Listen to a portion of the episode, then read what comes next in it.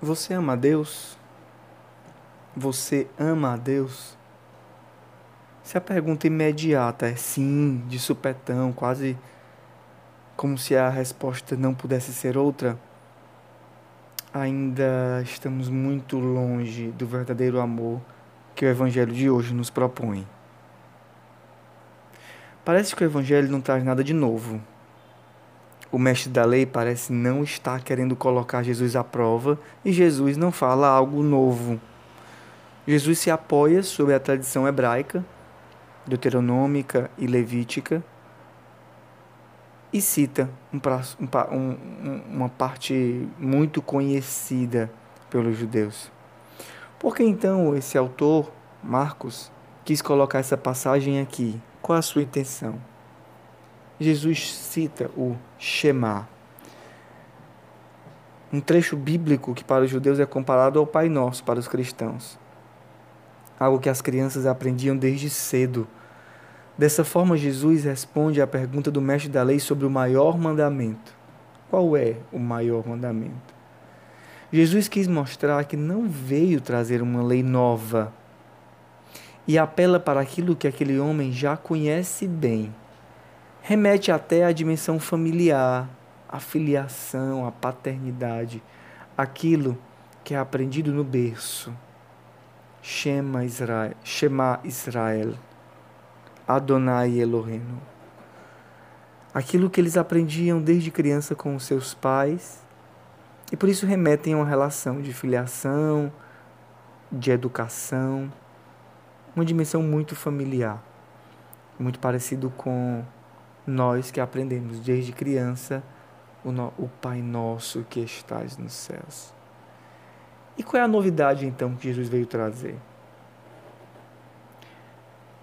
como amar a Deus.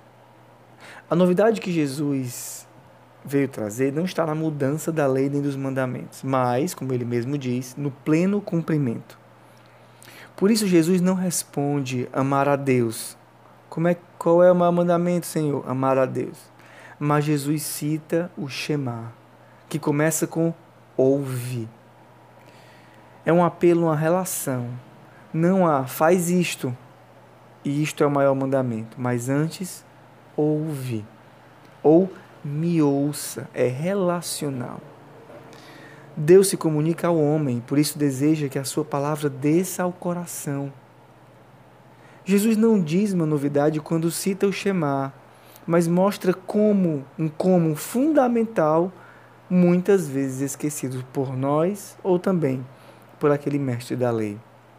Jesus vem nos ensinar como cumprir os mandamentos, ou melhor, como amar a Deus. De todo o coração, com toda a tua alma, com todo o entendimento e com toda a tua força. Que já se sabe, já se sabe porque isso é citado no Shema, mas ainda não se vive. Jesus mostrar a sua relação com o Pai e como ele o ama. Em todo o Evangelho, nós vamos ver Jesus se relacionando com o Pai mostrando como é essa relação de amor. E é isso que ele vem nos mostrar. Por quantas vezes Jesus se retira para rezar, para escutar o Pai? Ouve.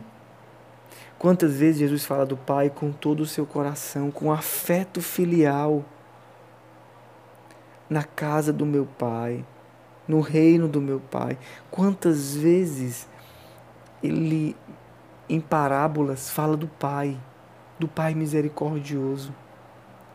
Jesus, por amor ao Pai, dá a vida, se entrega. A obediência amorosa de Jesus, que obedece o Pai não por obrigação e por coação, mas venho fazer com prazer a vossa vontade. O amor a Deus será sempre, o nosso amor a Deus será sempre muito frágil, mas deve ser sempre essa a nossa meta a novidade de Jesus não é o que, porque nós já o sabemos, mas precisamente o como. Amar a Deus dessa forma, poderia dizer Jesus para nós: amá-lo da forma como eu o amo. E a segunda novidade? o próximo como a ti mesmo. O mestre da lei pergunta qual é o primeiro mandamento. Jesus responde com o primeiro e com o segundo. O que Jesus quer nos dizer com isso? Um não pode estar desvinculado do outro. Ama-se a Deus muitas vezes, amando-se o próximo. Amar a Deus pode parecer algo abstrato, pode ser uma palavra que a gente lança no vento como se fosse um jargão. Eu amo a Deus. Se torna mais desafiante quando entendemos que amá-lo significa amar o nosso irmão. Aí a gente pensa bem quando nós falamos: Eu amo a Deus. Tu amas o Senhor? Logo me vem à cabeça quantos quantos tenho dificuldade, quantos eu não consigo nem olhar nos olhos, quantos me feriram, quantos me causam repulsa, nojo, ira. Amá-lo como a ti mesmo é o mandamento. Como o ensinamento de Jesus nunca é somente uma palavra, poderíamos dizer que amar o próximo como eu os amo, ou seja, dando a vida. Jesus não simplesmente ensina com palavras, Jesus ensina com a sua vida. Por isso, nós sempre podemos ver as palavras de Jesus como ele falando de si mesmo, não de si mesmo em numa, numa alta exaltação, mas de si mesmo, porque tudo o que Jesus nos manda fazer, ele realiza em si mesmo. Como o ensinamento de Jesus nunca é somente a palavra, está cumprido na vida dele aquilo que nós vemos. No máximo, na máxima expressão de amor, que é dando a vida pelos seus. Jesus ama o Pai, dando a vida por aqueles que o Pai o confiou. Mas não só, também pelos seus perseguidores. Não só por aqueles que o amam, mas também por aqueles que o perseguem. É isso que nós vemos. Jesus na cruz, olha, Pai, perdoa-os, porque eles não sabem o que fazem. E Jesus cumpre tudo isso porque é a vontade do Pai. E esse é o maior mandamento. Nesses dois mandamentos está o Evangelho inteiro.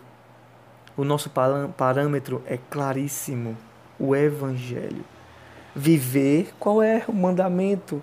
Viver como Jesus no Evangelho. Pronto, basta isto. Em resumo, o que Jesus quer nos falar é: tudo é muito simples. Ama a Deus e ama ao próximo como Jesus. Ao final dessa exposição, eu poderia te perguntar mais uma vez: e você ama a Deus? Talvez a resposta agora desça um pouco mais, se faça um pouco mais desafiante. Não nos cabe negar a pergunta, não precisamos dizer não, não amo e a gente sair em crise porque não ama a Deus. Não precisamos dizer que não o amamos porque também estaríamos em falta, estaríamos no erro. Os santos nos ensinam que nós podemos dizer que nós amamos a Deus. Eles diziam que amavam a Deus. Porque estavam, estavam no caminho, estavam buscando amá-lo. Mas, a cada vez que nós falarmos isso, que nós amamos a Deus, é necessário que nós pensemos em profundidade, ao menos um pouco do que nós estamos realmente falando. Precisamos pelo menos fazer aquele caminho que Pedro fez, o qual é perguntado três vezes: Tu me amas? Tu me amas? Tu me amas? E na terceira vez, Pedro responde de uma forma diferente: Senhor, tu sabes tudo. Tu sabes que eu te amo. A pergunta se nós amamos a Deus, deve sempre partir de uma interrogação profunda e existencial. Tu sabes, Senhor. Tu sabes do meu coração, tu sabes das coisas mais interiores do meu ser. Tu sabes que eu desejo, mas ainda não te amo como tu mereces, ou seja, como teu filho Jesus Cristo. Eu desejo, eu quero, eu te amo. Eu te amo porque nosso amor é imperfeito mesmo e nós o amamos imperfeitamente.